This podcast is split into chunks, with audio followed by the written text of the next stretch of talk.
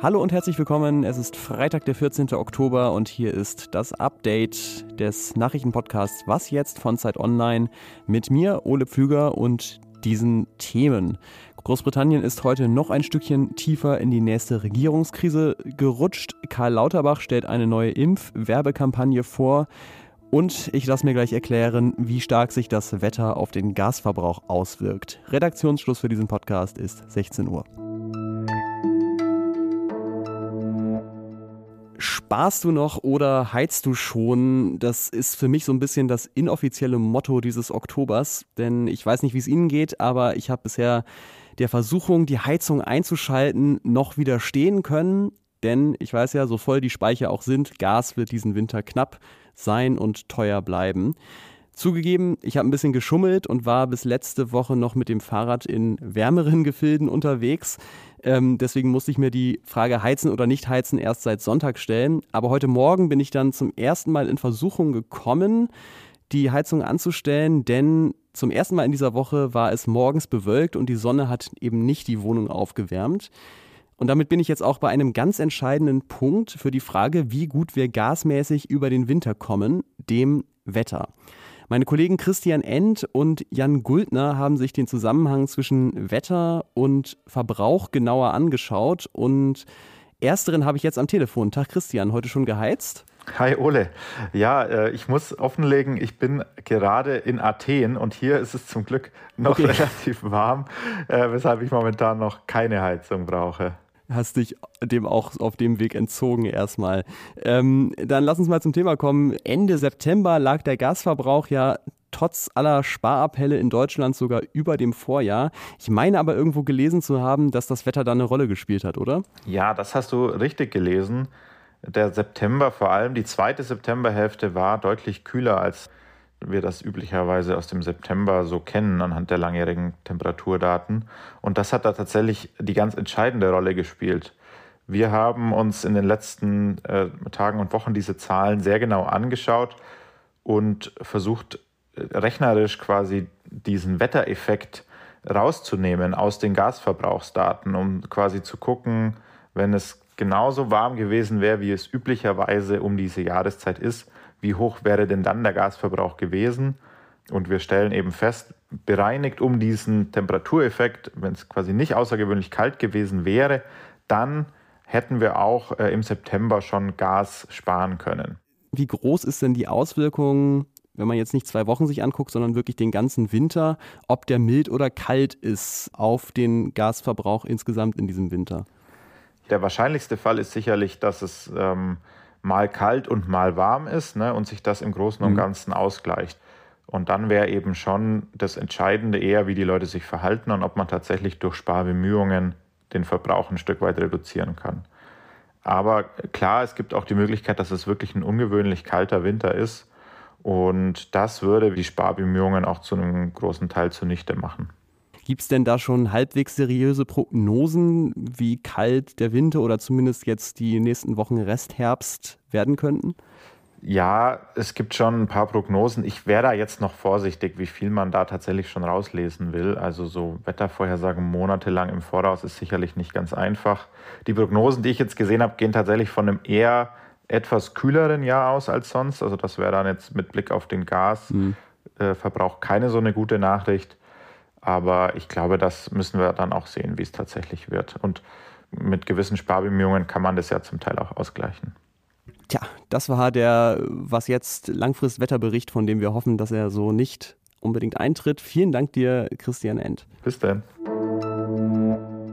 So, ich fange jetzt auch meine zweite Moderation zu einem eigentlich völlig anderen Thema am Mittelmeer an, weil es gerade so gut lief.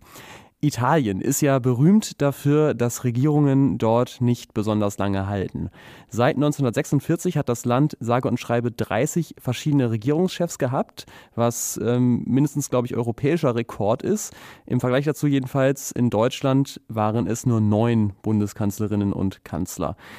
In den letzten Jahren hat jetzt aber ein Land Italien ziemlich Konkurrenz gemacht, nämlich Großbritannien. Italien hatte nämlich seit 2016 nur drei verschiedene Presidenti del Consiglio dei Ministri, Großbritannien aber ganze vier Prime Minister. Die neueste ist seit 6. September im Amt, das ist Liz Truss. Aber in ihrer eigenen konservativen Partei diskutieren sie wohl jetzt schon wieder über ihre Absetzung. Ein Grund dafür ist ihr Haushaltsplan. Den wollte sie vor allem über Schulden finanzieren und nachdem sie den vorgestellt hat, ist erst die Börse in London und dann auch die Umfragewerte ihrer Partei abgestürzt. Ein Teil des Haushaltsplans hat Truss dann später wieder revidiert. Sie will jetzt nicht mehr den Spitzensteuersatz abschaffen. Das war erst geplant. Das ist aber noch nicht das Ende ihres Krisenmanagements. Heute hat sie bekannt gegeben, dass sie ihren Finanzminister Kwasi Kwarteng entlässt, der äh, für diese Haushaltsplanung natürlich auch verantwortlich ist. Mal sehen, ob das reicht für sie, um zur Ruhe zu kommen. Klar ist jedenfalls, Kwarteng war der dritte britische Finanzminister in drei Monaten. Das muss Italien erstmal nachmachen. Es geht wieder los.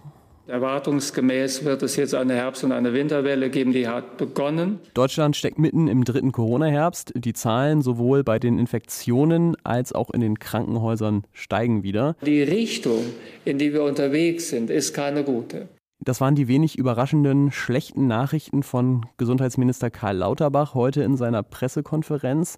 Er hat aber auch ebenso wenig überraschende gute Nachrichten dabei gehabt, denn diesen Herbst können wir uns so gut gegen das Virus wehren wie noch nie.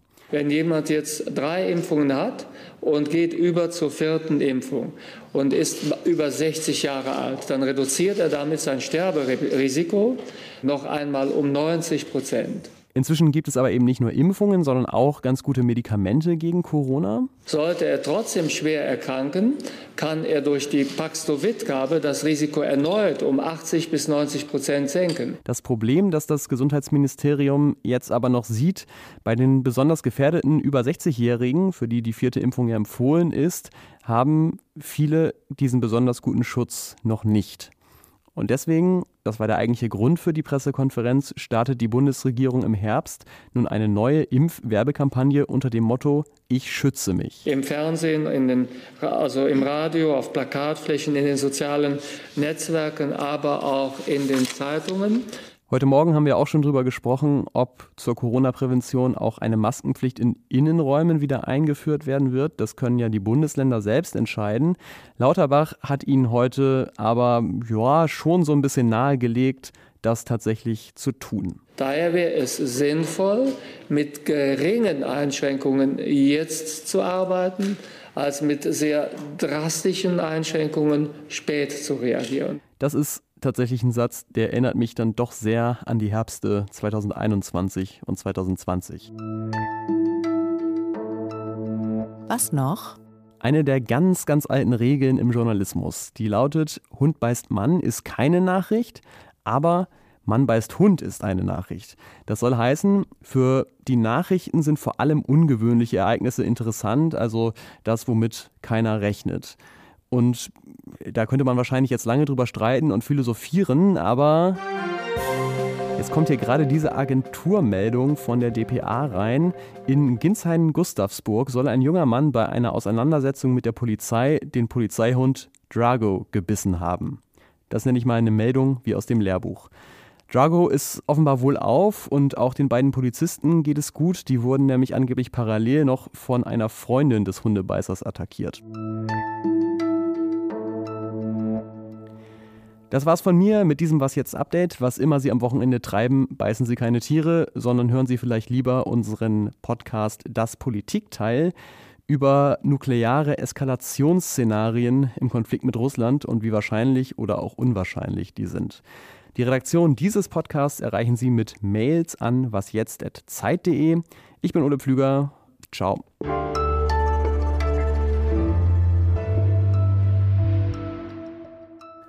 Nur noch zwei britische Finanzminister, dann ist auch schon wieder Weihnachten.